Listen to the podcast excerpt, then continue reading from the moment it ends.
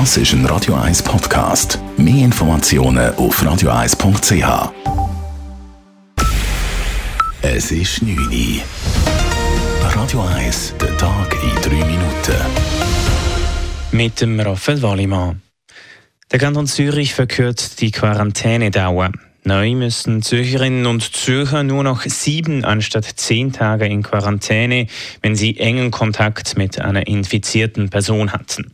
Damit werde eine Empfehlung des Bundesrates umgesetzt, sagt Jerome Weber von der Zürcher Gesundheitsdirektion. Neu müssen enge Kontaktpersonen von infizierten Personen nicht mehr 10, sondern nur noch sieben Tage Quarantäne. Man kann sich von der Quarantänepflicht befreien, wenn die letzte Impfdosis, also Grundimmunisierung oder der Booster, nicht länger als vier Monate her ist oder wenn man äh, maximal vier Monate genesen ist. Neben Zürich haben auch die meisten anderen Kantone die Quarantänedauer verkürzt.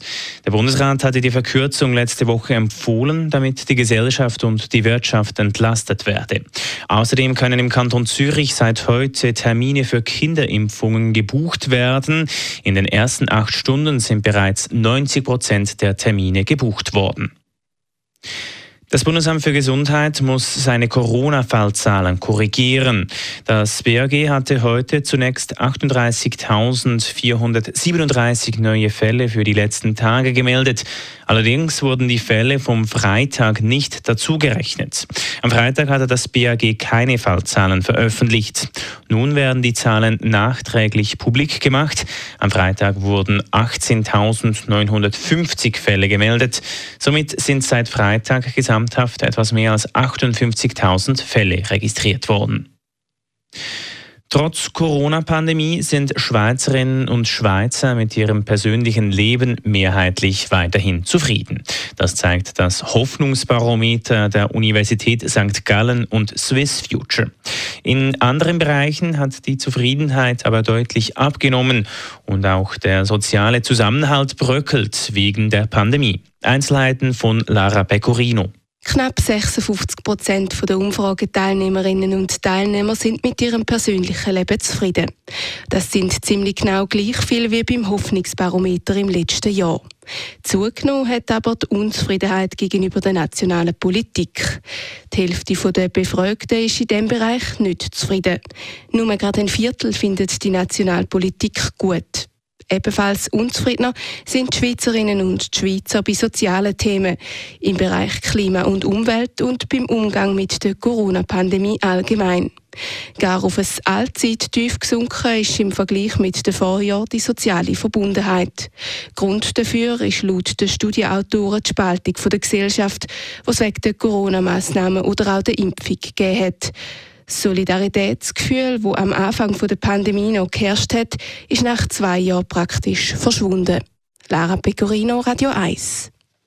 Die Schweizer Luftwaffe hat am Neujahrswochenende ein I&S-Lager in den Walliser Alpen evakuiert. Ein I&S-Skitourenkurs mit 32 Jugendlichen sowie Leitungs- und Begleitpersonen war seit mehreren Tagen im Raum von Offronon stationiert. Da sich die Lawinensituation rasch verschlechterte, war eine Abfahrt ins Tal zum Kursende nicht verantwortbar.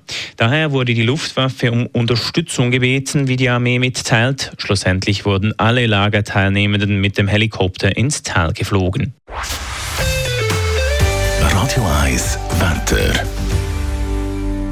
In der Nacht gibt es Regen. Wegen der warmen Temperaturen steigt die Schneefallgrenze auf etwa 2300 Meter bis am Morgen.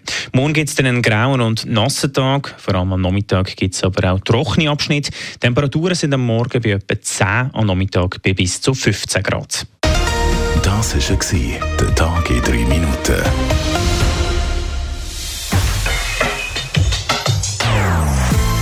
Non-Stop-Musik auf Radio 1.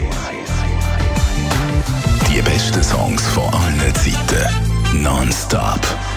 Radio 1. Tonight I'm gonna have myself Das ist ein Radio 1 Podcast. Mehr Informationen auf radio1.ch.